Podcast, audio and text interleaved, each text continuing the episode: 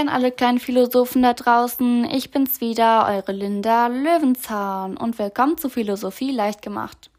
In der heutigen Folge dreht es sich um uns, dem Menschen. Denn letzte Woche war ich im Tierpark mit meiner Familie und da habe ich mich gefragt, als ich so die Tiere beobachtet habe, ob sich der Mensch wirklich so sehr vom Tier unterscheidet und wirklich so besonders ist, wie wir immer denken. Also habe ich mir gedacht, dass der heutige Podcast sich mit der Frage, ob der Mensch im Vergleich zum Tier eine Sonderstellung in der Natur hat, beschäftigen könnte. Aber diese Frage allein zu beantworten wäre unmöglich und genau deswegen habe ich heute drei bedeutende Philosophen in unser Studio eingeladen. Ich freue mich, sie persönlich kennenzulernen und diese umstrittene Frage mit ihnen zu besprechen. Aber bevor ich wieder viel zu viel rede, möchte ich Sie bitten, sich vorzustellen und uns einen kleinen Einblick auf Ihre Sicht zu verschaffen.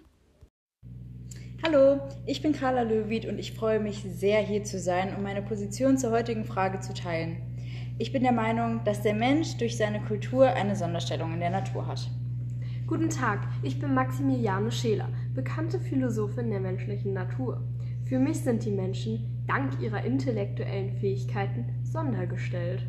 Mein Name ist Anne Gehlen und ich freue mich sehr, hier zu sein. Ich bin da eher geteilter Meinung, aber warum werde ich später noch erläutern. Danke für diesen kleinen Einblick. Aber bevor wir jetzt auf unsere Problemfrage eingehen wollen, möchte ich Sie erstmal fragen, was Ihrer Meinung nach eine Sonderstellung überhaupt ist und was das bedeutet. Wir im Philosophenkreis sind uns da einig. Eine Sonderstellung ist dann erreicht, wenn weitere Eigenschaften bzw. Fähigkeiten vorhanden sind und diese der sondergestellten Seite eine Vielzahl an Möglichkeiten bieten.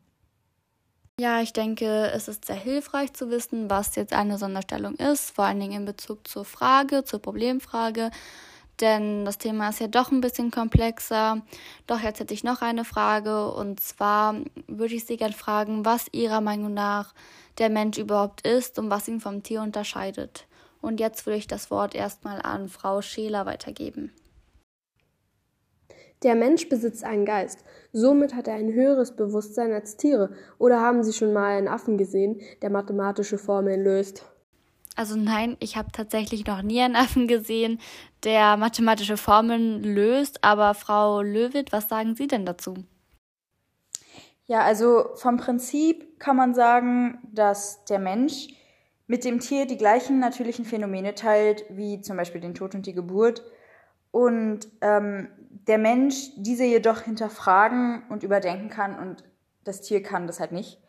Und ähm, außerdem kann der Mensch selbst entscheiden, wie er diesen natürlichen Phänomenen nachgeht. Zum Beispiel kann er sein Essen selber zubereiten. Ähm, außerdem kann der Mensch ähm, nicht nur von innerhalb, sondern auch von außerhalb auf die Welt gucken. Und auch das kann das Tier nicht machen.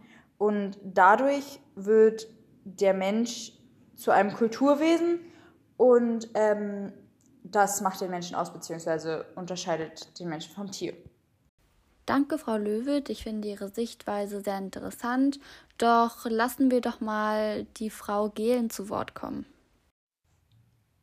Vom Prinzip her sind wir Menschen unterentwickelt und körperlich durch Mängel bestimmt. Wir haben kein Fell, um uns vor der Kälte zu schützen oder Krallen, um unsere Beute zu reißen. Diese Mängel können lediglich durch unsere Fertigkeit der Hände und unsere Intelligenz ausgeglichen werden. Also ich muss sagen, ich finde auf jeden Fall alle Ihre Ansätze sehr interessant. Doch unsere Frage lautet ja, ob der Mensch im Vergleich zum Tier eine Sonderstellung in der Natur besitzt. Doch was ist Ihrer Meinung nach denn unnatürlich oder natürlich? Ja, also vom Prinzip her kann man sagen, dass natürlich all das ist, was von der Welt gegeben wurde, beziehungsweise was schon von Anfang an da ist. Also alles, was wir als unser natürliches Umfeld empfinden. Und unnatürlich ist das, was menschgemacht ist. Also ähm, alles, was davor nicht da war und wir selber kreiert haben, sozusagen. Ähm, auch wenn es sozusagen aus, der, aus dem, was natürlich ist, entstanden ist. Also zum Beispiel, wie ich vorhin schon das mit der Kultur erklärt habe, der Mensch lebt nicht nur in seiner kleinen Blase, sondern kann hinausdenken. Somit kann der Mensch Natur zu Kultur umwandeln.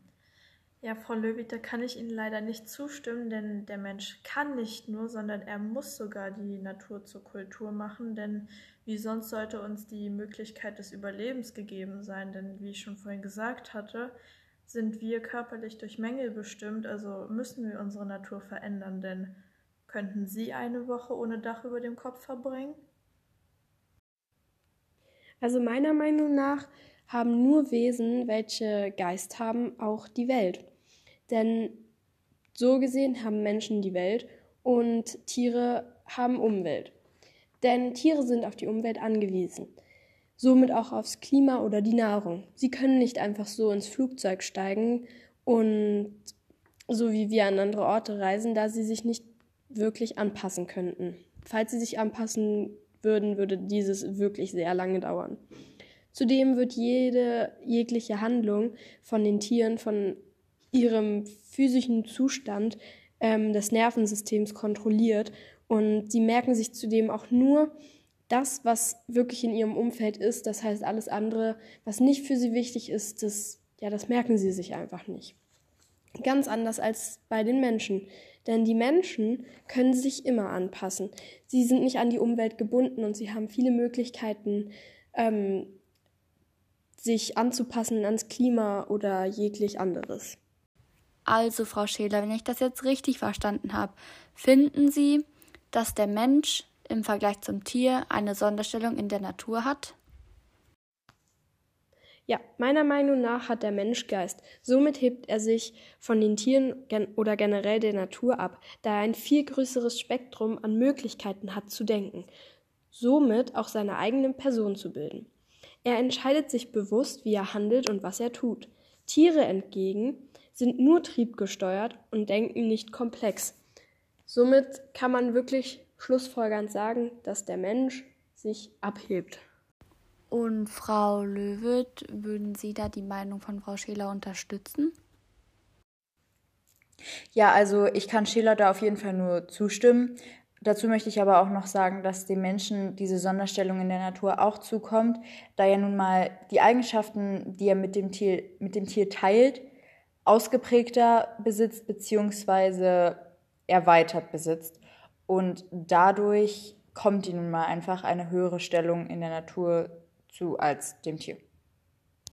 Mhm, okay, doch was denken Sie dazu, Frau Gehlen? Trotzdem, dass ich denke, dass der Mensch ein Mängelwesen und körperlich unterentwickelt ist, muss ich den beiden anderen Kollegen zustimmen. Denn er lebt für die Zukunft, strebt nach mehr und macht sich zu etwas. Allein die Tatsache, dass der Mensch die Intelligenz besitzt, sich seinen eigenen Lebensraum zu schaffen, verschafft ihm eine Sonderstellung. Also auch wenn jeder seine eigene Meinung hat, sind doch alle der Meinung, dass der Mensch sondergestellt ist. Leider muss ich sagen, dass wir uns dem Ende zu nähern und uns langsam verabschieden müssen. Vielen Dank, dass ich heute hier sein durfte. Es hat mir wirklich viel Freude bereitet, mit Ihnen zu philosophieren. Ja, es hat mir auch sehr viel Spaß gemacht, heute hier zu sein und ich bedanke mich auch sehr für die Einladung und diesen Tag. Ja, ich bedanke mich ebenfalls für die Einladung und ich fand es auf jeden Fall auch sehr interessant, mal andere Meinungen zu diesem sehr umstrittenen Thema zu hören. Also ich fand es auf jeden Fall sehr lohnenswert und interessant, hier heute mit Ihnen zu sitzen und zu reden. Doch was denkt ihr da draußen? Welcher Meinung würdet ihr am ersten zustimmen? Also ich fand ja die Meinung von Löwitz sehr interessant. Ihr könnt euch ja auch mal Gedanken machen. Na dann, bis dann. Tschüssli Müsli.